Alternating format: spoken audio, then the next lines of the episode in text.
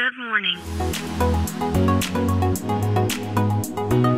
Bom dia, Califórnia. Bom dia, Brasil. Aqui quem fala é Felipe Janetti, diretamente de Palo Alto, Califórnia, no coração do Vale do Silício.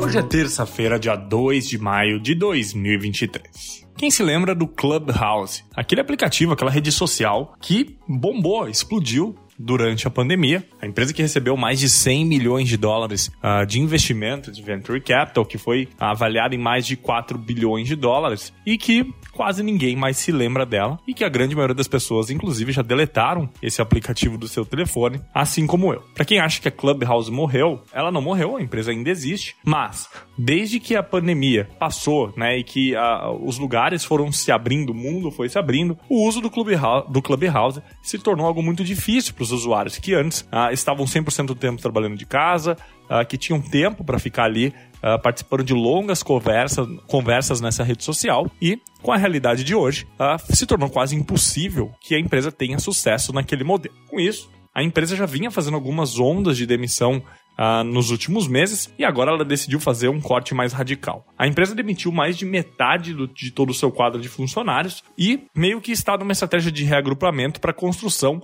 do Clubhouse 2.0. Segundo os fundadores, uh, eles têm que mudar completamente a forma com que a rede social funciona se eles quiserem ter uma chance uh, de sobreviver e que as pessoas voltem a usar a ferramenta. Bom, eu acho que a lição aqui, o quão incerto momento que a gente vive, algo que se torna super relevante do dia para noite, se torna tão irrelevante quanto se tornou irrelevante. Então, as estratégias elas têm que ser de muito mais curto prazo daqui para frente e a resposta, a velocidade de resposta de quem está à frente das empresas, ela tende a ter, ela tende a ser cada vez mais rápida também. Vamos ver o que vai ser do Clubhouse 2.0. Eu, particularmente, acho muito difícil a empresa se recuperar, porque o mais difícil, que foi o que a empresa conseguiu, né, que foi escalar e crescer rápido, ela perdeu essa relevância muito rápido também. Então, praticamente torna-se muito difícil que os usuários voltem a instalar o, o, a rede social e a reutilizar ela na mesma rapidez que isso aconteceu lá durante a pandemia.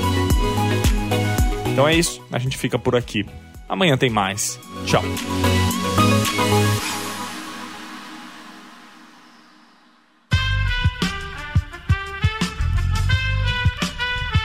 Esse podcast foi editado por Aerolitos Edição Inteligente.